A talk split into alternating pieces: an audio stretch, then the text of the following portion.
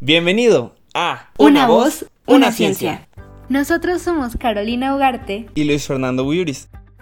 ¿Es posible viajar en el tiempo? La respuesta corta es sí, pero antes de que empieces a planear tu viaje, deja que te expliquemos más al respecto.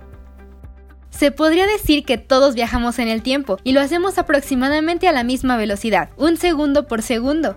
Por ejemplo, viajamos un año en el tiempo entre cada cumpleaños.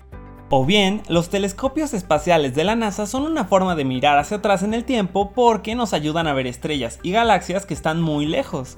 La luz de las galaxias lejanas tarda mucho en llegar hasta nosotros, entonces, cuando miramos al cielo con un telescopio, estamos viendo cómo eran esas estrellas y galaxias hace mucho tiempo.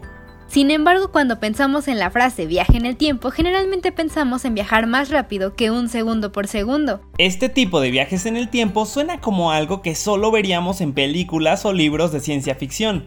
¿Podría ser real? La ciencia dice que sí. Ahora, ¿cómo sabemos que es posible viajar en el tiempo? Hace más de 100 años, el famoso físico Albert Einstein explicó cómo funcionaba el tiempo en su teoría de la relatividad la cual se ha convertido en uno de los principios fundamentales de la física moderna. Esta teoría dice que el tiempo y el espacio están vinculados. Einstein también dijo que el universo tiene un límite de velocidad. Nada puede viajar más rápido que la velocidad de la luz, que son 300.000 km por segundo. ¿Qué significa esto para los viajes en el tiempo? Bueno, de acuerdo con esta teoría, cuanto más rápido viajas, más lento experimentas el tiempo. Un observador que viaja cerca de la velocidad de la luz experimentará el tiempo, con todas sus secuelas, como el envejecimiento mucho más lentamente que un observador en reposo. La versión corta de la teoría es engañosamente simple. Primero, todas las cosas se miden en relación con algo más, es decir, no hay un marco referencial en segundo absoluto. Lugar, la velocidad de la luz es constante, se mantiene igual pase lo que pase y sin importar desde dónde se mida. Y tercero, nada puede ir más rápido que la velocidad no de la luz. aceleramos a los humanos hasta casi la velocidad de la luz, los enviamos girando alrededor del planeta a 28.160 km por hora a bordo de la Estación Espacial Internacional. Un ejemplo de esto es el astronauta Scott Kelly, quien nació después de su hermano gemelo y compañero astronauta Scott Mark pasó Kelly. 520 días en órbita, mientras que Mark registró 54 días en el espacio. La diferencia en la velocidad a la que experimentaron el tiempo a lo largo de sus vidas ha aumentado la brecha de edad entre los dos hombres. El astronauta Scott Kelly envejeció un poco menos en el transcurso de un año en órbita que su hermano gemelo. Entonces, donde solía tener solo 6 minutos más, ahora tengo 6 minutos y 5 milisegundos más, dijo Mark Kelly en un panel de discusión el 12 de julio del 2020. Pero hablando en serio, ¿podemos usar el viaje en el tiempo en la vida cotidiana? No podemos usar una máquina del tiempo para viajar cientos de años hacia el pasado o el futuro. Ese tipo de viajes en el tiempo solo ocurre en libros y películas.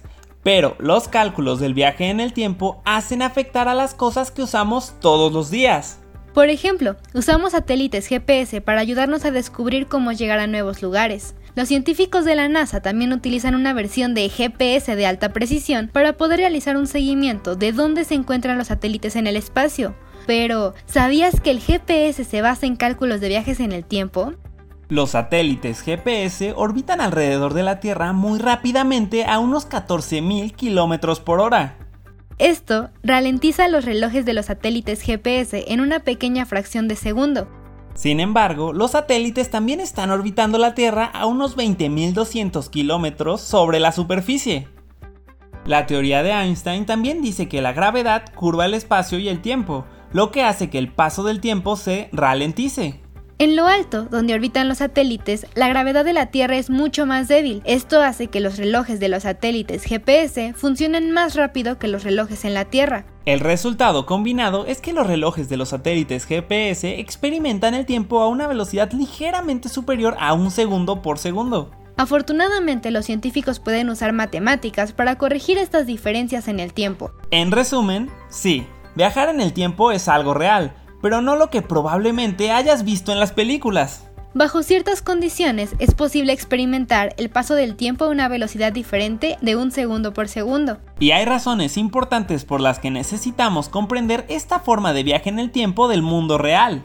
Aunque los humanos no pueden saltar una máquina del tiempo y retrocederlo, sabemos que los relojes de los aviones y los satélites viajan a una velocidad diferente a la de la Tierra.